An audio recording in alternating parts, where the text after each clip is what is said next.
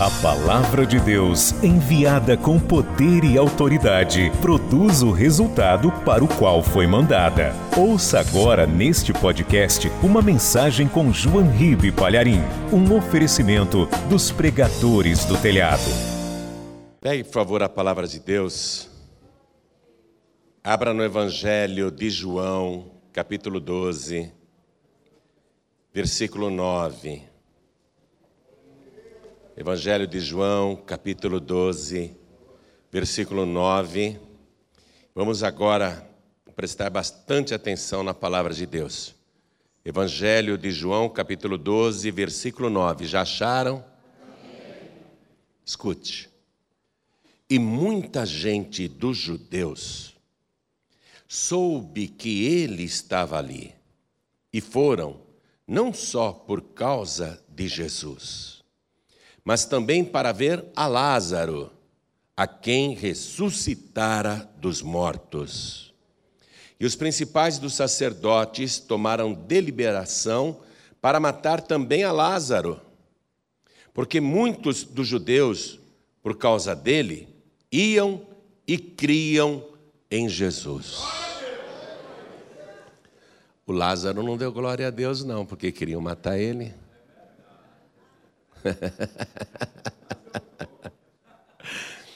É fácil dar glória a Deus aqui de longe, né? O Lázaro, quando ficou sabendo que queriam matar ele também, o que, que eu fiz?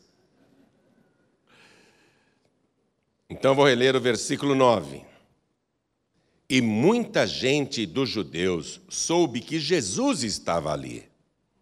E foram, não só por causa de Jesus, mas também para ver a Lázaro, a quem ressuscitara dos mortos. Eu vou ler mais uma vez, e você que está comigo aqui na sede da Paz e Vida, São Paulo, repete em seguida, e quem está à distância também. Vamos lá. E muita gente, bem alto, e muita gente dos judeus soube que Jesus estava ali. E foram, não só por causa de Jesus, mas também para ver a Lázaro, a quem ressuscitara dos mortos. Amém? Quem crê nesta palavra? Você acredita nisso? Porque esse é um assunto sério, sério, muito sério, muito sério. E tem gente que não acredita. Aliás, muita gente, muita gente, mas muita gente, milhões e milhões de pessoas não acreditam nisso. Negam a ressurreição de Lázaro. Ensinam que Lázaro teve catalepsia. A catalepsia é um estado, é um surto que dá na pessoa, a pessoa ela fica é, praticamente sem pulsação, sem batimento cardíaco, sem respiração, ela fica enrijecida, né?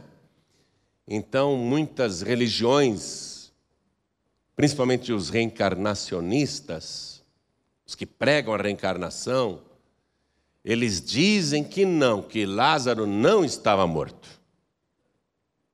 Que ele estava nesse estado de catalepsia, um sono um sono. Ensinam isso e muita gente acredita e defende isso com unhas e dentes. Então, nós vamos entrar aqui neste caso porque o assunto é de extrema importância, é vital para mim e para você e é vital para a humanidade. Amém? Eu sei que você acredita nesta palavra, mas se você crê de todo o teu coração mesmo, desocupe as tuas mãos e dê para esta palavra a melhor salva de palmas que você já deu em toda a sua vida. Você que está à distância e crê nesta palavra, aplauda também e glorifique conosco. Junte-se a nós aqui em São Paulo. Abra a boca e dá glória, glória, glória. E enquanto você aplaude, glorifique intensamente. Oh glória! Pai querido e Deus amado, em toda parte onde tem um rádio ligado, uma TV ligada, um computador ligado, tem alguém te glorificando agora.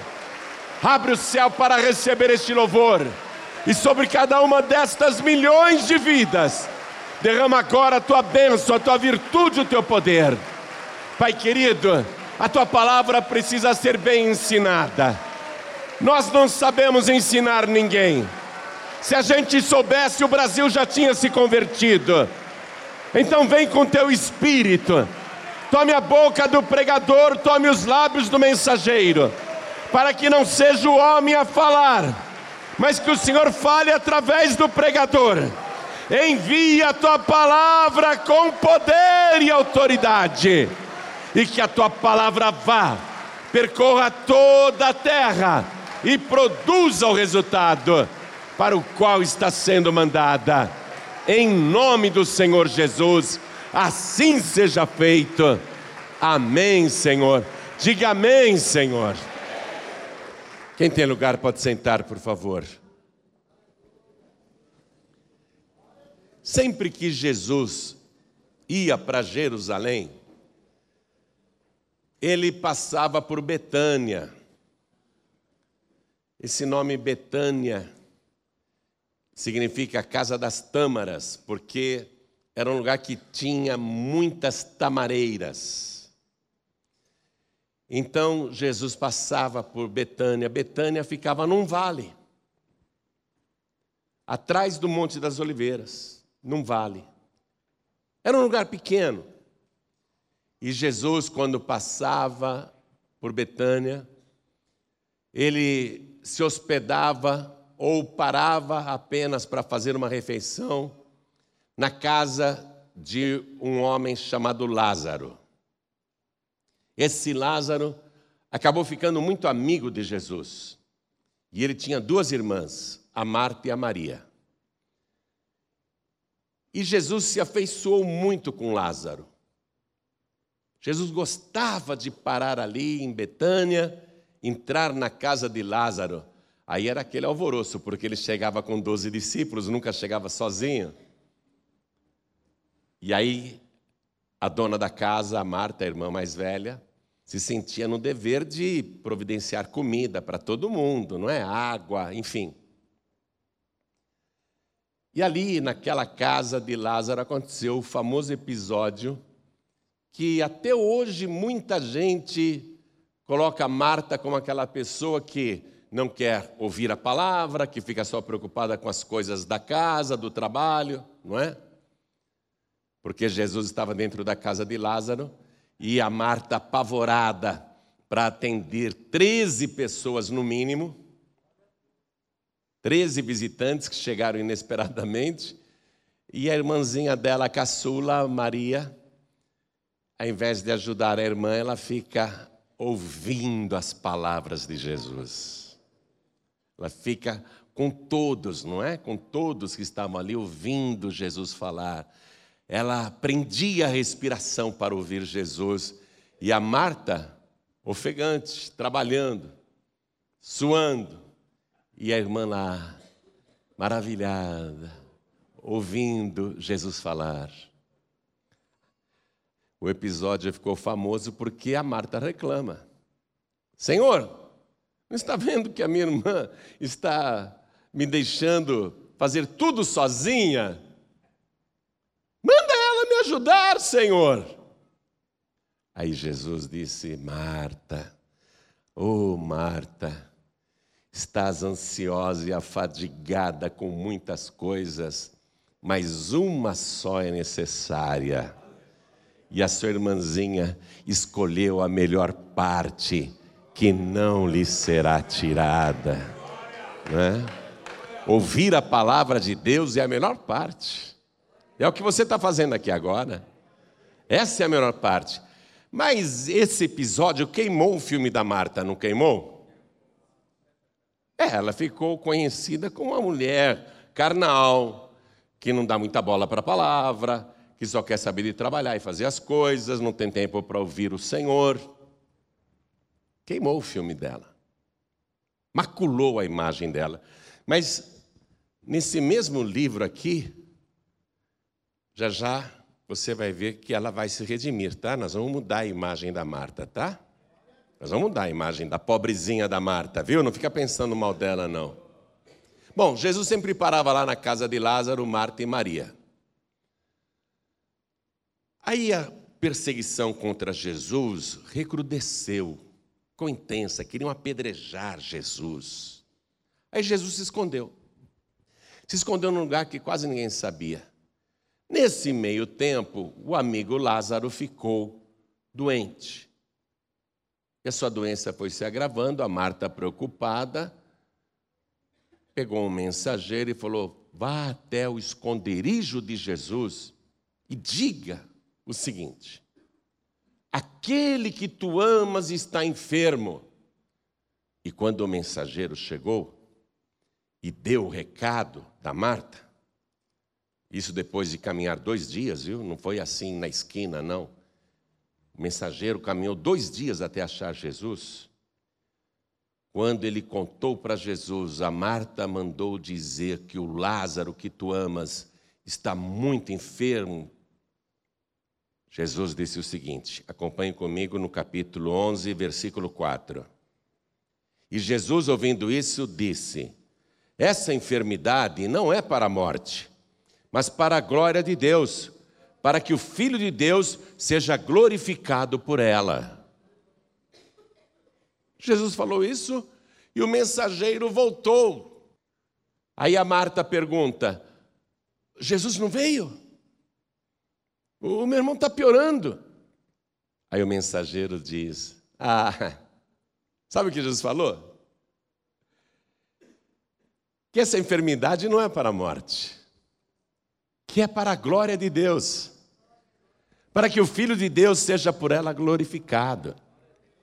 Aí a Marta, então meu irmão não vai morrer, né? Se Jesus falou que essa enfermidade não é para a morte, ah, que bom, então meu irmão vai sarar. Foi o que ela pensou. Então meu irmão vai sarar. Quando o mensageiro falou para Marta, Jesus disse que essa enfermidade não é para a morte, já tinha passado dois dias que Jesus continuava no esconderijo. Exatamente quando o mensageiro deu recado, a Marta se animou. Meu irmão não vai morrer então. Só que foi naquele momento, em seguida, horas depois, que o Lázaro morreu. Aí a Marta enlouqueceu. A Maria enlouqueceu. Mas como ele morreu? Jesus falou que não era para a morte. E lá no esconderijo, a dois dias de distância, a dois dias de distância a pé, Jesus, de longe, vê tudo, de longe vê tudo, e diz assim para os discípulos: Vamos para Betânia,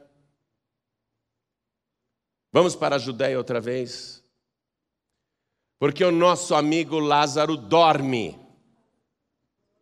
Escute, escute o que ele disse. O nosso amigo Lázaro dorme. Aí os discípulos disseram: Mas Senhor, os judeus querem te apedrejar.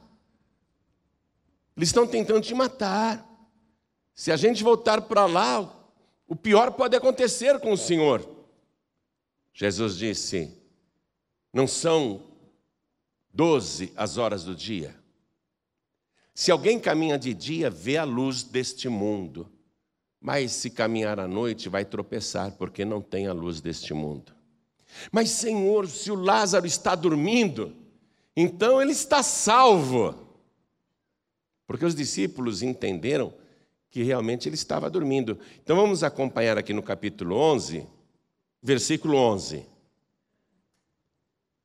Assim falou e depois disse-lhes: Lázaro, o nosso amigo, dorme, mas vou despertá-lo do sono.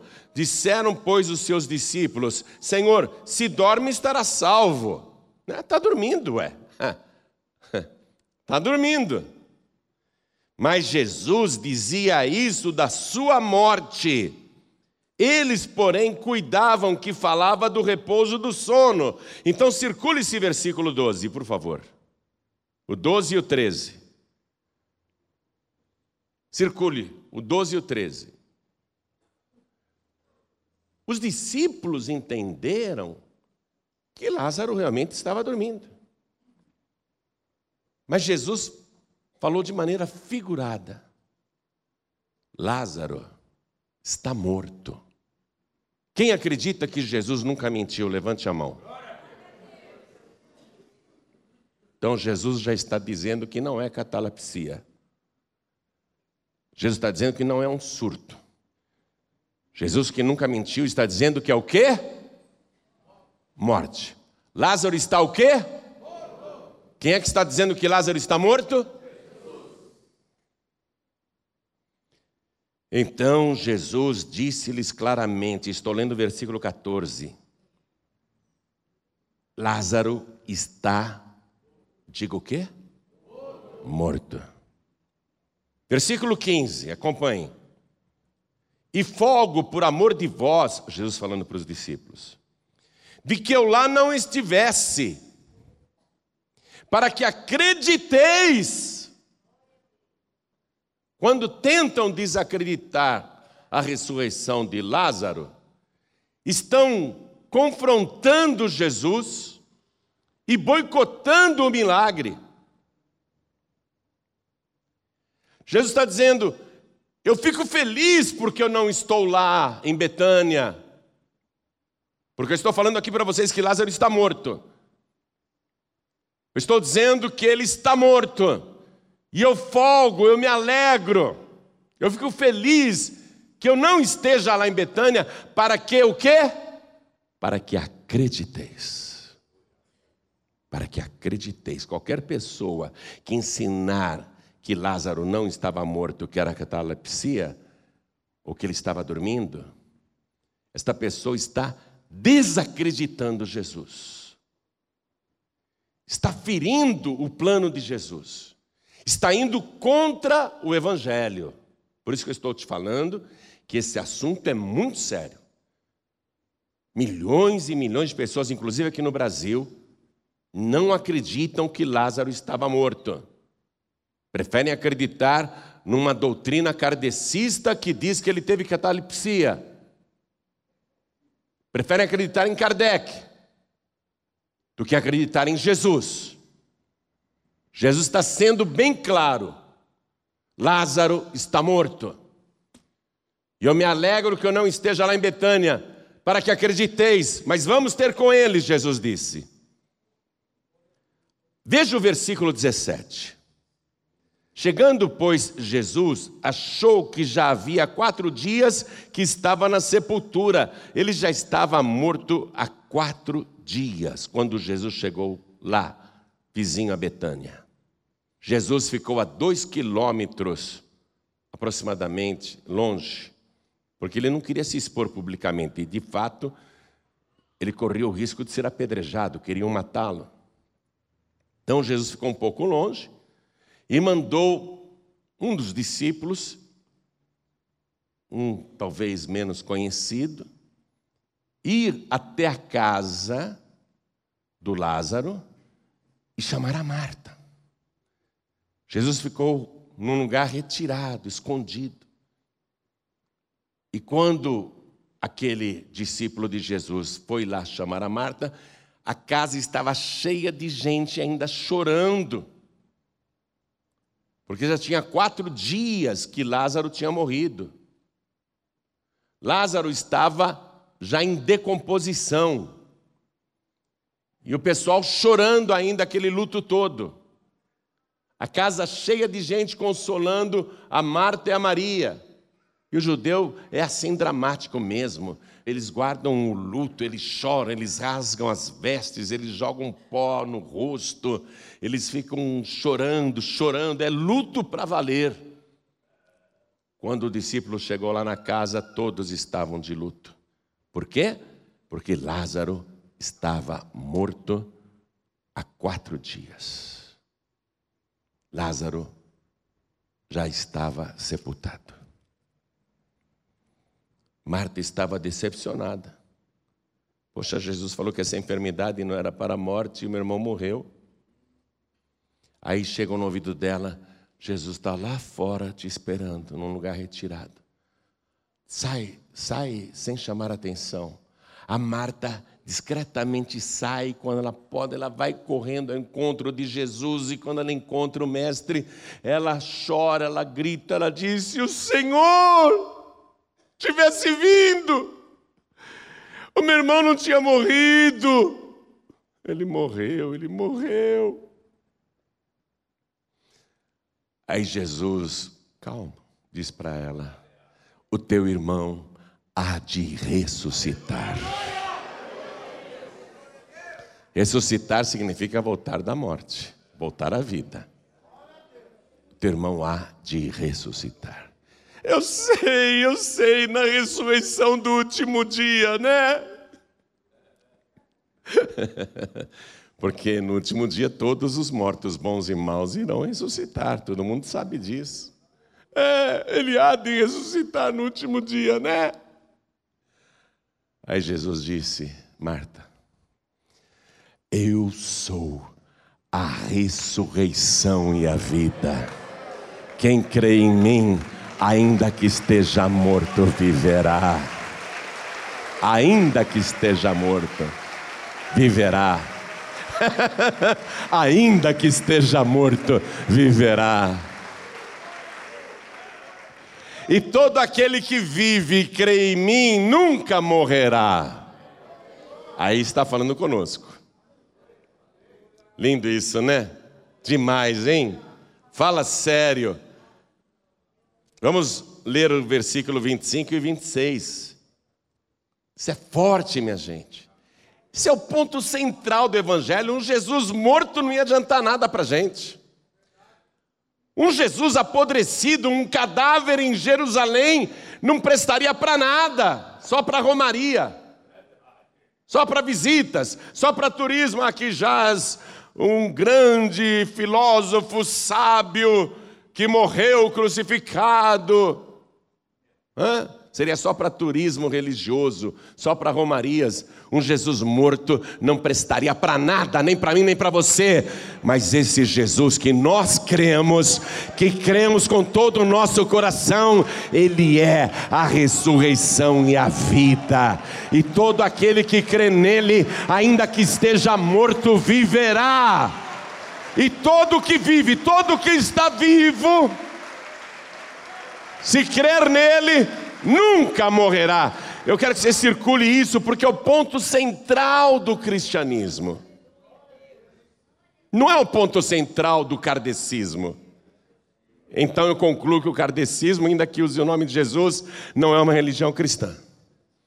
Porque o ponto central do cristianismo, e o cristianismo é Cristo, o ponto central é esse ele é a ressurreição e a vida. Circule o versículo 25 e o 26. Disse-lhe Jesus: Eu sou a ressurreição e a vida. Quem crê em mim, ainda que esteja morto, viverá. E todo aquele que vive, diga eu estou vivo. tá mesmo? Ah, tem muita gente aqui que não está viva. Está até aqui dentro, mas está morta. Por que, que eu estou te falando isso? Porque 700 anos antes, no capítulo 9 do profeta Isaías, que falava do ministério de Jesus na Galileia, a profecia dizia no versículo 2 que o povo que estava sentado na sombra da morte viu uma grande luz. Está lá no capítulo 9 de Isaías. Então, o ser humano, quando não tem Deus, quando não crê em Jesus, quando não tem Jesus como único, suficiente, exclusivo e eterno Salvador, quando o ser humano está em pecado, quando o ser humano não tem comunhão com Jesus, quando o ser humano não obedece Jesus, quando o ser humano não se batiza nas águas, ele habita a região da sombra da morte, porque ele está morto espiritualmente. Está compreendendo isso? Só quem é vivo, só quem é vivo, versículo 26, e todo aquele que vive e crê em mim, todo aquele que vive, estou falando de vida de verdade. Pessoa que saiu da sombra da morte, se arrependeu dos seus pecados, se batizou nas águas e está servindo Jesus. Essa pessoa, ela saiu da morte para a vida. Evangelho de João, capítulo 5, versículo 24, Jesus diz assim: Quem ouve estas minhas palavras e crê naquele que me enviou, tem a vida eterna e não entrará em condenação, mas passou da morte para a vida, da sombra da morte para a vida. O que Jesus está dizendo aqui? Todo aquele que vive e crê em mim, quer dizer, pessoas que antes estavam na sombra da morte, mas passaram da morte para a vida, porque creem em Jesus, nunca morrerá. Circule isso daí porque é forte demais. Nunca morrerá. Nunca morrerá. Circule isso. Olha para mim. Vocês estão olhando para um homem eterno. Meu cabelo pode ficar mais branco, minha barba pode ficar mais branca, eu posso ficar enrugado e, quem sabe, todo encarquilhado com o peso dos anos, velhinho, velhinho. Mas não importa o quanto eu envelheça, vocês estão olhando para um homem eterno. Eu já habitei a sombra da morte, mas eu vi a luz do mundo que é Jesus. Eu acreditei nas Suas palavras, eu criei com todo o meu coração então eu passei da morte para a vida. Eu creio nisso e por isso não posso mais morrer. O meu nome está escrito no livro da vida do Cordeiro. Eu sou um homem eterno. Jesus está dizendo isso. Todo aquele que vive e crê em mim, olha que maravilha, nunca morrerá. Eu nunca vou morrer nunca morrerá. Aí ele pergunta, perguntou para Marta e está perguntando agora para você e para as milhões de pessoas que estão ouvindo à distância. Final do versículo 26. Crês tu isso? Crês tu isso? Ou você crê que Lázaro teve catalepsia? Ou você crê que Jesus simulou uma ressurreição? Que Jesus enganou todo mundo, Lázaro não estava morto, não. Jesus falou que ele estava morto, mas não estava. Você também acha que Jesus é um malandro? Você também acha que Jesus é um mentiroso? Você também acha que Jesus é um fraudador? Então você está do lado das trevas. Você está na sombra da morte, porque quem é da luz ouve a palavra de Deus e crê no Senhor Jesus. Eu sou a ressurreição e a vida. Quem crê em mim, ainda que esteja morto, viverá. E todo aquele que vive e crê em mim nunca morrerá. Crês tu isto?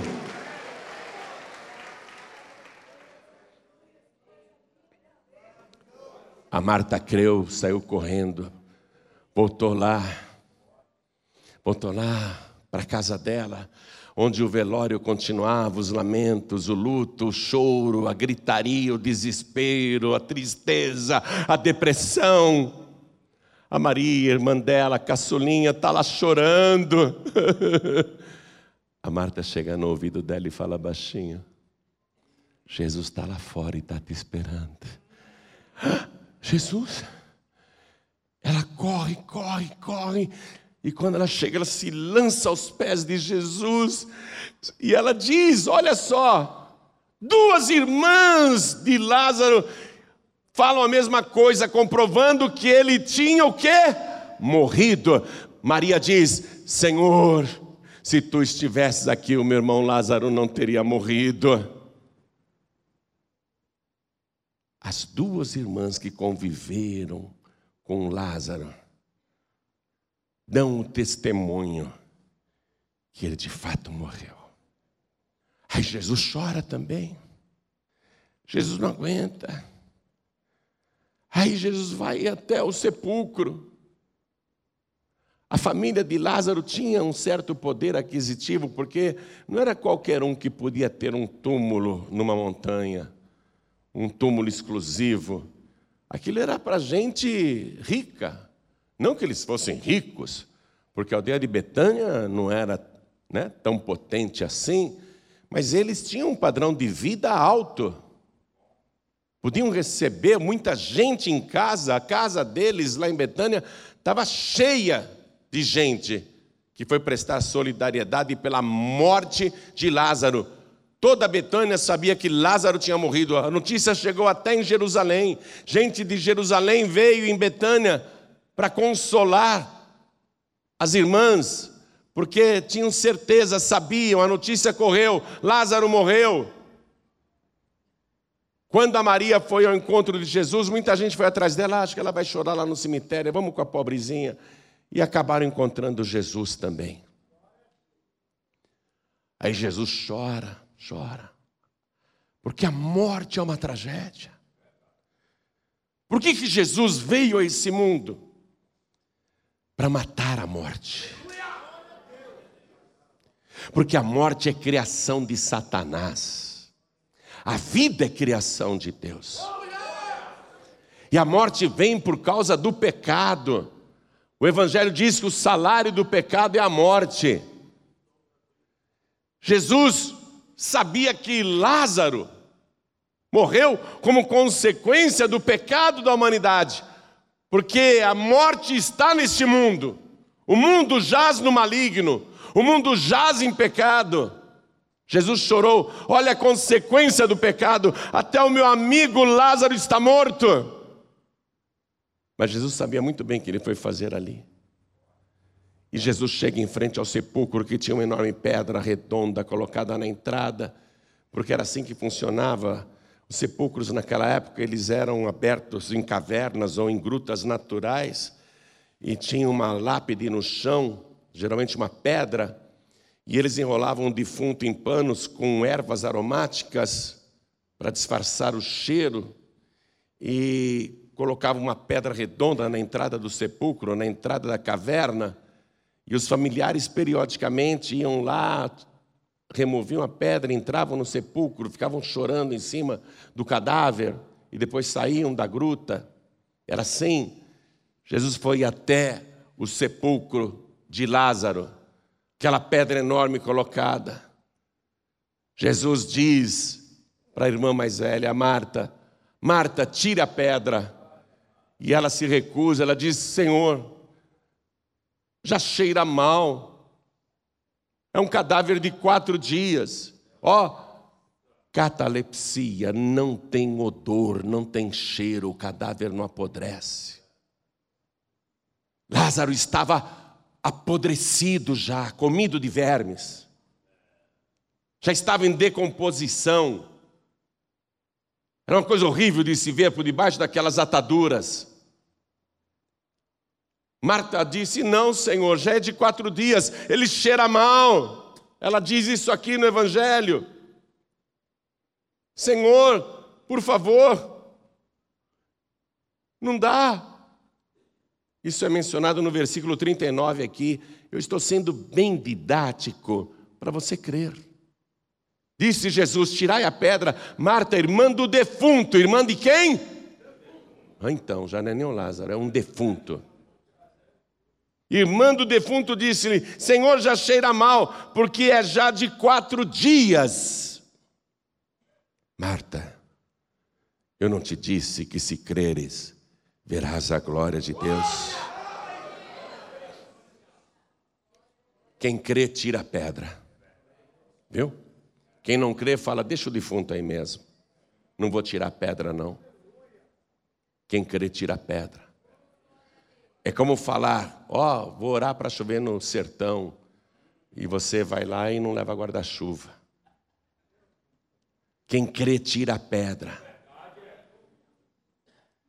Fé sem obras é morta. Não adianta dizer que crê e não faz nada. Ô Marta, eu não te falei que se tu creres verás a glória de Deus? E ela creu.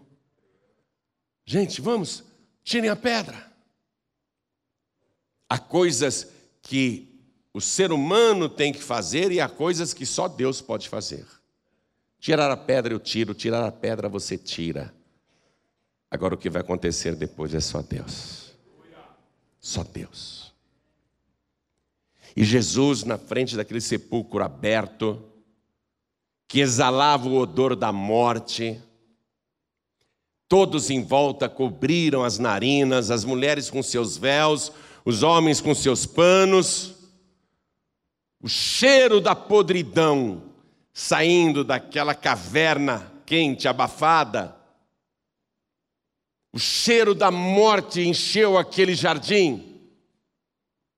E Jesus parado em frente ao sepulcro. E ele levanta os olhos aos céus.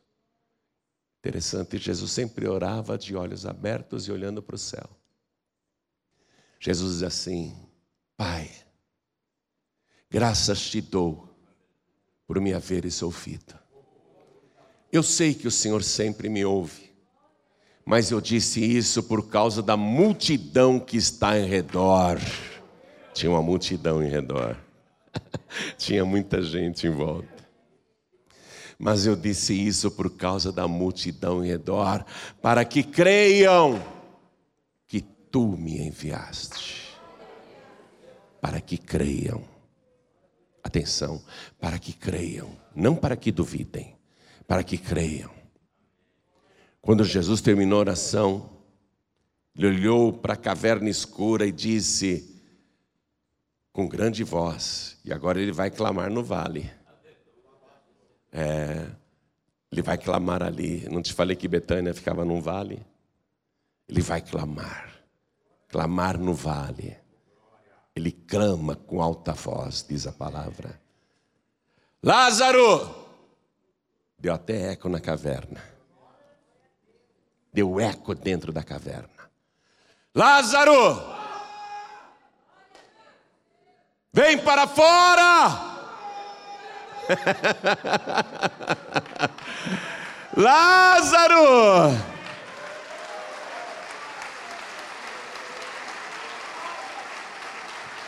E você já sabe o que aconteceu.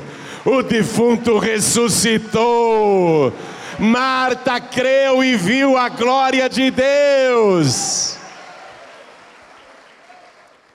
Isso não redime a Marta? Redime. Não foi Maria que tirou a pedra. Mas outra coisa que você não prestou atenção, quando o discípulo chegou lá e falou assim: O mestre está lá fora e te chama. Foi a Marta que correu ao encontro de Jesus e a irmã caçula ficou em casa. Percebeu ou não? É, Pau que dá no Zé, dá no Zezé. Percebeu ou não? Que Marta é uma mulher de fé, que Marta é uma mulher que serve, que trabalha, mas que agora crê, que não abre mão da palavra, que está perto de Jesus. E aí, todos que estavam lá naquele cemitério, naquele jardim, que estavam tapando as narinas por causa do mau cheiro do cadáver. Quando viram o morto se mexer, se rastejar, porque ele estava feito uma múmia enrolado em faixas. Quando viram ele se rastejando e vindo na direção da porta do sepulcro, muita gente assustou na hora. E o cheiro da morte foi dissipando e só ficou naquele jardim o perfume da vida, o bom perfume de Cristo. Pavor, temor, dos que assistiram à ressurreição de Lázaro. E muitos creram nele, em Jesus. Muitos dos judeus se converteram ali, muitos. Aí, Jesus continuou seu caminho e está chegando a Páscoa. Querem matar Jesus e ficam perguntando: será que ele vem para a Páscoa? Claro que ele ia, porque a festa da Páscoa é obrigatória para todos os judeus. Pergunta inútil: será que ele vem na festa da Páscoa? Claro que ele iria. Ele era a Páscoa. Ele era o cordeiro daquela Páscoa. Claro que ele iria. Claro que ele não faltaria. Mas antes de ir para Jerusalém, passa outra vez em Betânia. Lá tinha um homem que Jesus havia curado de lepra, o Simão. Era um homem de posses, rico. Mas ele ficou conhecido como Simão leproso. E ele fez um banquete, uma ceia em homenagem a Jesus. E foi naquela ceia, em homenagem a Jesus, na casa de Simão, leproso, o ex-leproso, na verdade, porque se ele continuasse leproso, não teria ninguém dentro da casa dele, nem ele estaria ali, porque era proibido o convívio de leprosos com pessoas sadias. O leproso tinha que habitar fora da cidade, fora da aldeia. Então ele ficou conhecido como Simão leproso, mas não é mais leproso. Eu também, eu era um leproso, não sou mais. Você também, acredita. Era um leproso e não é mais. Aí o Simão deu aquele banquete na casa dele. E o Lázaro estava presente. E a casa era grande, encheu de gente. Foi naquela casa que a jovem Maria pega um vaso de alabastro com um guento de nardo puro, caríssimo, e derrama aos pés de Jesus e enche a casa com aquele perfume. E o hipócrita do Judas até diz, né? Esses que fingem fazer caridade e não fazem. Poxa, que desperdício, por que, que não pegou esse perfume, se vendeu por 300 dinheiros e a gente dava para os pobres? Era um mentiroso. O João diz que ele roubava o dinheiro que ia na bolsa, na tesouraria. Na verdade, ele queria o dinheiro. Tanto queria que depois ele vende Jesus por 30 moedas de prata. São os falsos discípulos, dissimulados, mentirosos. Aí Jesus disse: Não perturbem a Maria porque ela me fez um benefício, ela está me ungindo para a minha sepultura. Jesus está dizendo: Eu vou morrer, eu vou ser morto. E onde quer que esse evangelho seja pregado, será lembrado em sua memória o que ela fez por mim, porque os pobres vocês sempre têm convosco, e vocês sempre podem fazer caridades e fazer bem para os pobres quando vocês quiserem, mas a mim nem sempre me tendes. Você que vem para a igreja e fala, poxa, dá oferta para a igreja, prega o evangelho, o que, que não dá para caridade? Ué, faz caridade segunda, terça, quarta, quinta, sexta, sábado, até domingo, mas na igreja não dá essa desculpa para não ofertar. É hipocrisia, é maldade. Viu? Nós fazemos caridade, fazemos trabalho caritativo, assistência social, fazemos muito. Mas Jesus está deixando claro o que a Maria fez por mim, a caçulinha, a irmãzinha do Lázaro, que ela fez vai ficar na minha memória por toda a eternidade. E aí, naquele banquete, é que acontece isso que eu te falei. Vamos reler que eu vou terminar a mensagem. Quanta gente foi para lá. Voltemos no capítulo 12 de João, versículo 9. E muita gente dos judeus soube que Jesus estava ali, ali na casa do Simão o leproso, o ex-leproso. E foram não só por causa de Jesus, mas também para ver a Lázaro, a quem o quê? É. Estava morto mesmo, Jesus ressuscitou.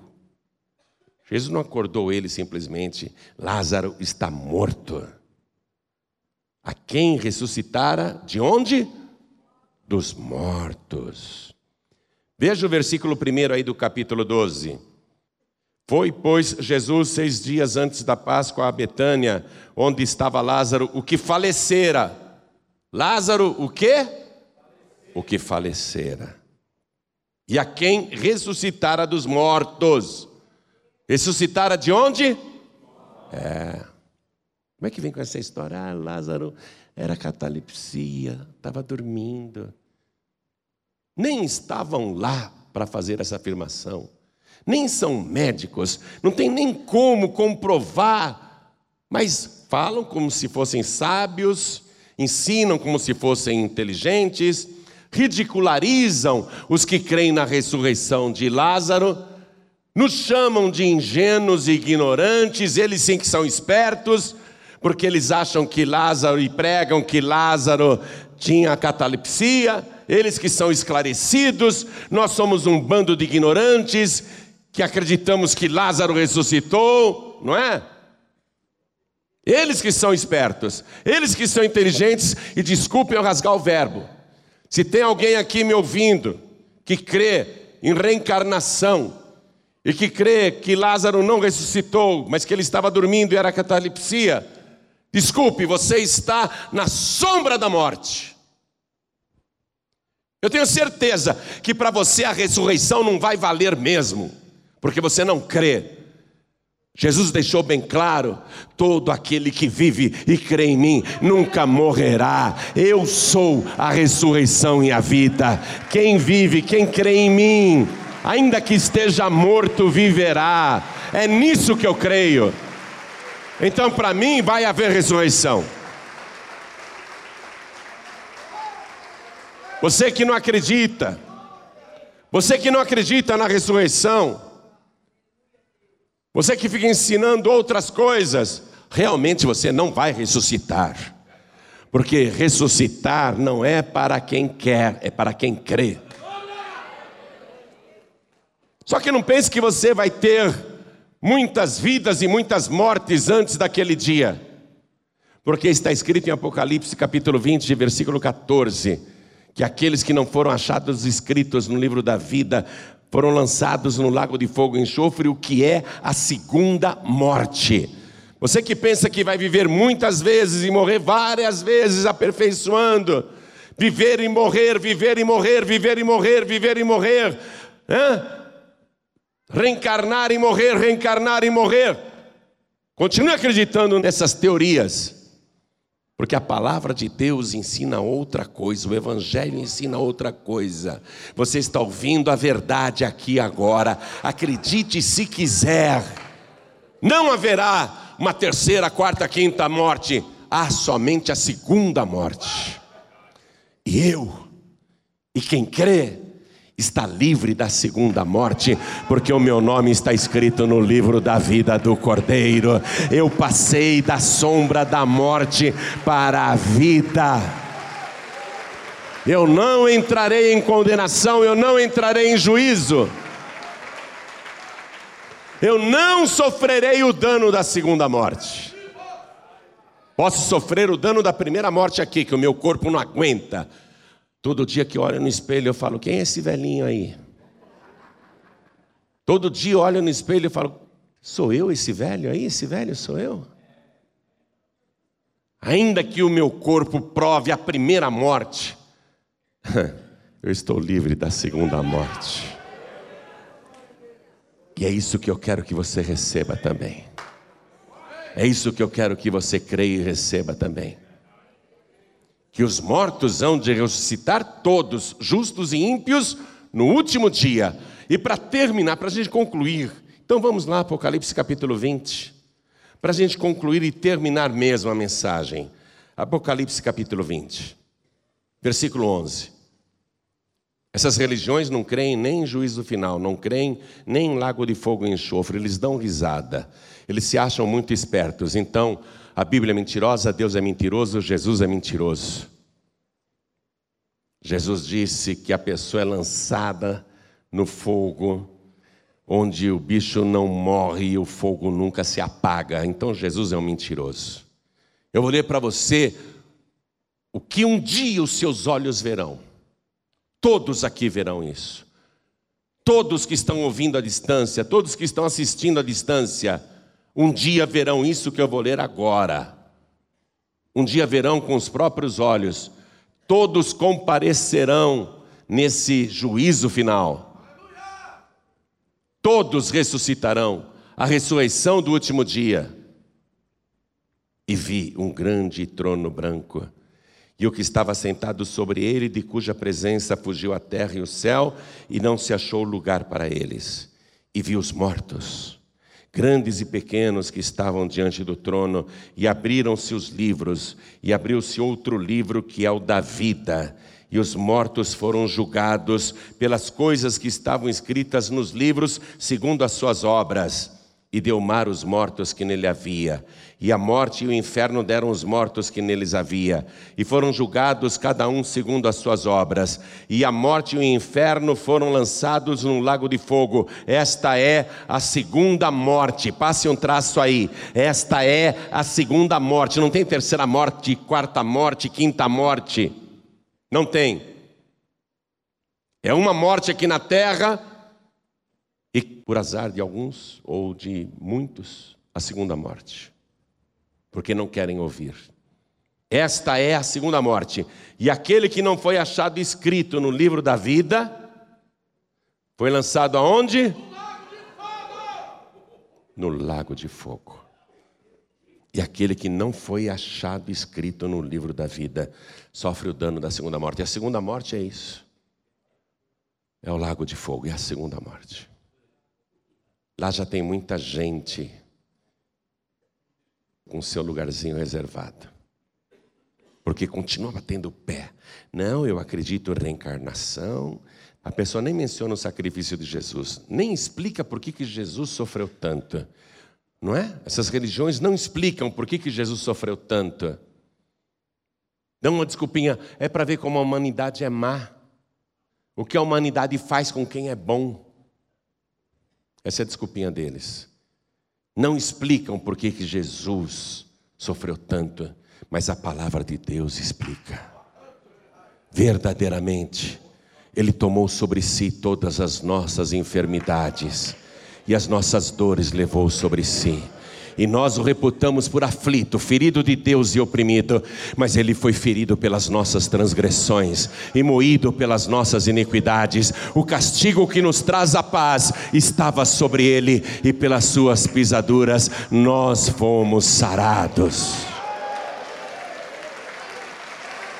Ao Senhor Deus agradou moê-lo, fazendo enfermar, quando a sua alma se puser por expiação do pecado a sua alma se puser por expiação do pecado.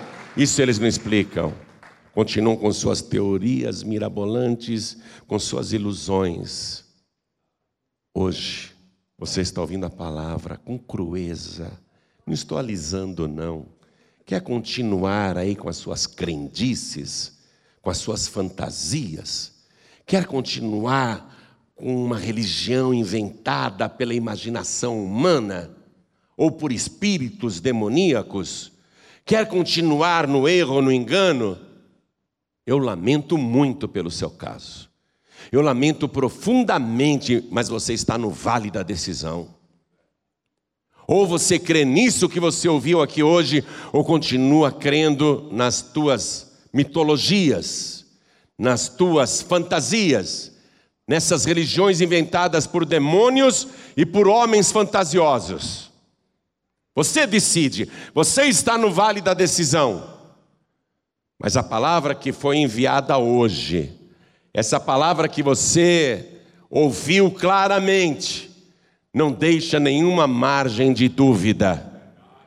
Se você crer em Jesus Cristo, como diz a Escritura, se arrepender dos seus pecados, toda a sua iniquidade será perdoada se você o receber como único, suficiente, exclusivo e eterno Salvador, o teu passado vai ser apagado.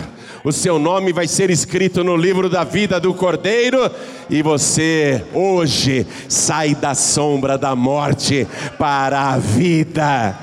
E se continuar crendo, nunca mais morrerá nunca mais morrerá. Você não entrará em condenação. Eu vou lá no dia do juízo só para assistir, porque vai ser uma coisa extraordinária, melhor do que Copa do Mundo. Viu? É o acontecimento máximo de toda a história da humanidade. Vamos ver todos, inclusive o nosso pai Adão. Vamos ver todos, até o último que nascer nesse planeta todos irão comparecer naquele dia. Eu não perco o juízo final por nada. Eu quero ficar na primeira fileira. Eu não perco o juízo final. Não vejo a hora de estar lá, de contemplar tudo aquilo, mas eu vou ali só para assistir, porque eu já passei da morte para a vida. Ninguém ali vai ficar me julgando, ninguém, ninguém. Nem Satanás, nem criaturas do céu, nem o próprio Deus. Ninguém estará ali me julgando, porque eu passei da morte para a vida. Meu nome está escrito no livro da vida do Cordeiro. Eu vou assistir. Eu quero que você fique perto de mim para assistir também.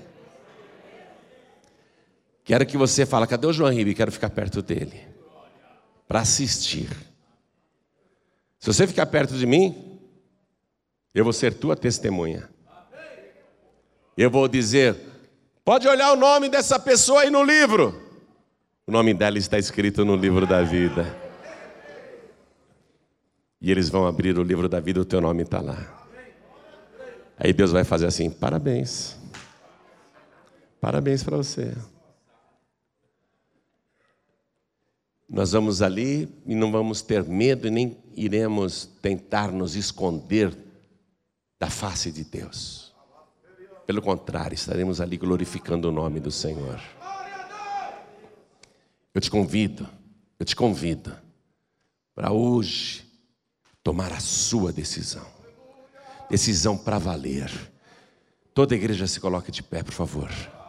E quem está à distância também, se coloque de pé de pé em frente ao teu televisor, de pé ao lado do teu rádio. Se coloca de pé. Porque eu vou fazer este convite, e este convite muda tudo, porque ele envolve uma decisão. Eu convido, mas a decisão é sua. Se você decidir bem, agora mesmo, neste instante, o teu nome vai ser escrito no livro da vida do Cordeiro.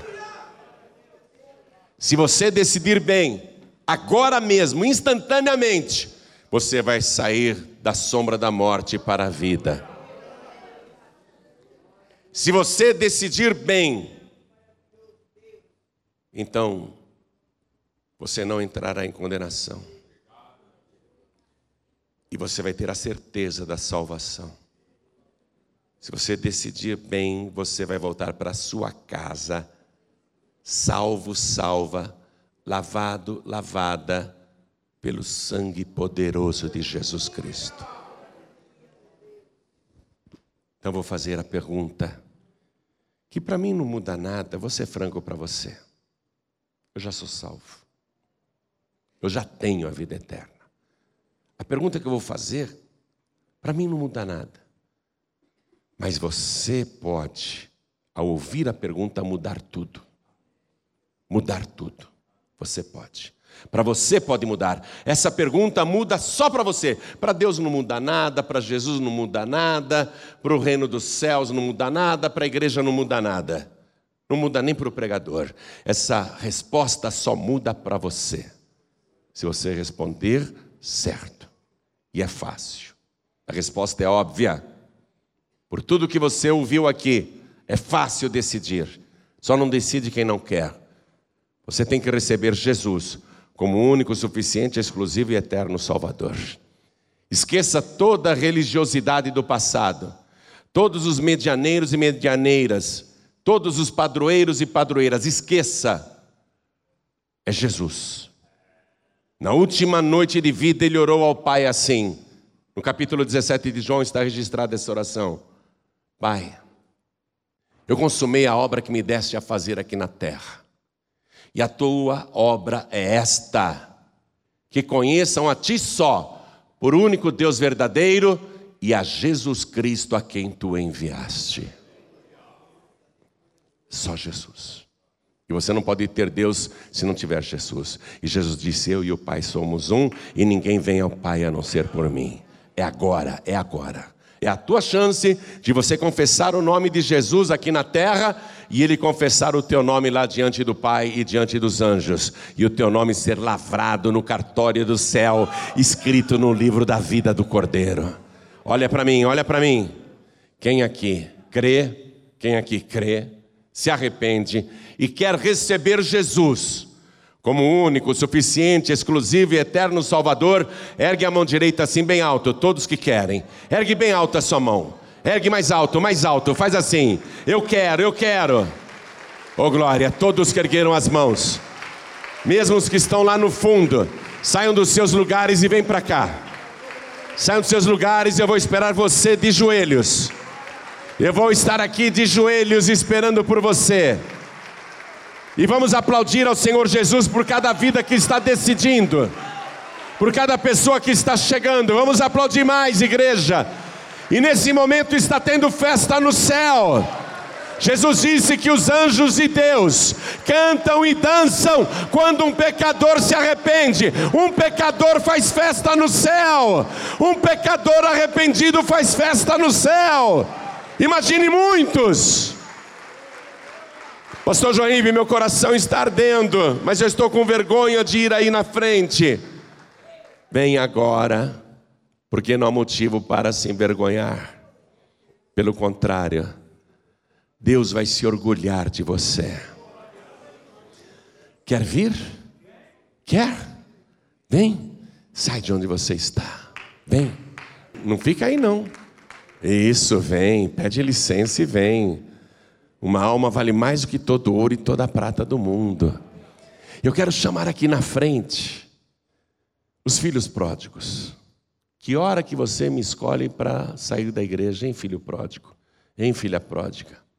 Bem agora, bem agora, bem agora você resolve sair da presença de Deus e ir para o mundo, conhecendo a palavra, sabendo que Jesus está voltando. Hoje Deus te trouxe aqui, filho pródigo. Hoje Deus te trouxe aqui, filha pródiga, para fazer uma festa por tua causa também. Para tirar as roupas sujas e colocar uma veste branca e resplandecente. Para colocar nos teus pés a sandália do Evangelho e um anel de poder no teu dedo. E para dar um banquete por tua causa. E você é a razão dessa festa. Então, todos que estão sem igreja, todos os filhos pródigos e pródigas, saiam dos seus lugares e venham aqui para frente agora. Venha. Todos que estão sem igreja, venha aqui para frente agora. Vamos aplaudir mais, vamos aplaudir. Não é hora de desviar, hein?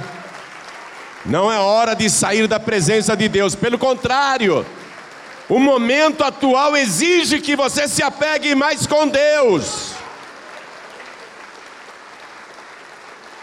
Vamos aplaudir mais, está chegando mais.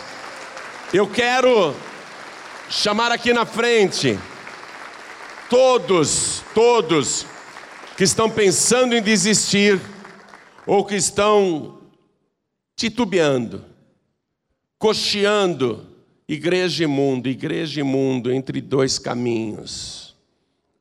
Não pode ser assim. Quem é morno vai ser vomitado da boca de Deus. Não dá para ser morno, é para ser quente. Não dá para ser morno. Não dá para ser meio cheio da presença de Deus, meio vazio da presença de Deus. Não dá para ser um copo pela metade. Não dá.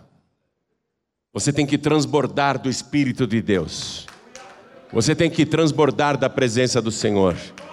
E eu não admito que você desista.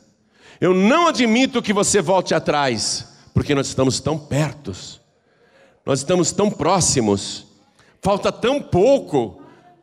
Eu quero ajudar você que pensa em desistir. Eu quero ajudar você que está se sentindo fraco, fraca na fé. Sai do teu lugar e vem aqui para frente agora. Todos que estão se sentindo fracos, cansados, desanimados, pensando em desistir, vacilando entre dois caminhos, cocheando entre dois caminhos. Vem para frente que nós vamos orar por você e vamos aplaudir mais ao nome de Jesus. Quero falar com você que está assistindo essa mensagem pela TV. Quero falar com você que está assistindo pela internet, pelo Facebook, pelo YouTube. Quero falar com você que está ouvindo pela rádio. Quero falar com quem está à distância.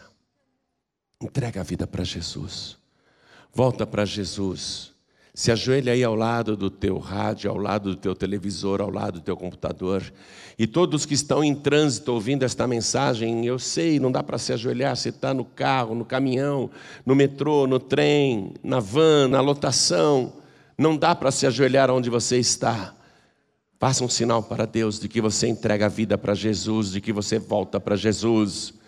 Coloque a mão direita sobre o teu coração. E eu vou convidar todo mundo isso a se ajoelhar, os que vieram aqui para frente. A igreja continua de pé. Coloque a mão direita sobre o teu coração, assim. Feche os seus olhos. Com fé, ore comigo, meu Deus e meu Pai. Eu creio que o Senhor Jesus é a ressurreição e é a vida. E creio que Ele é o único que venceu a morte. Ele provou isso, ressuscitando dos mortos. Eu creio que o Senhor Jesus está vivo pelos séculos dos séculos. E de joelhos eu peço perdão dos meus pecados. Apague, Senhor, as minhas iniquidades e me purifique agora com o sangue de Jesus que foi vertido por mim. Eu te peço, meu Deus, que registre o meu nome no livro da vida, me dê do teu espírito e me dê também a certeza da minha salvação, porque eu tenho este direito. Eu creio e recebo o Senhor Jesus como meu único, suficiente, exclusivo e eterno Salvador para todos sempre. Amém.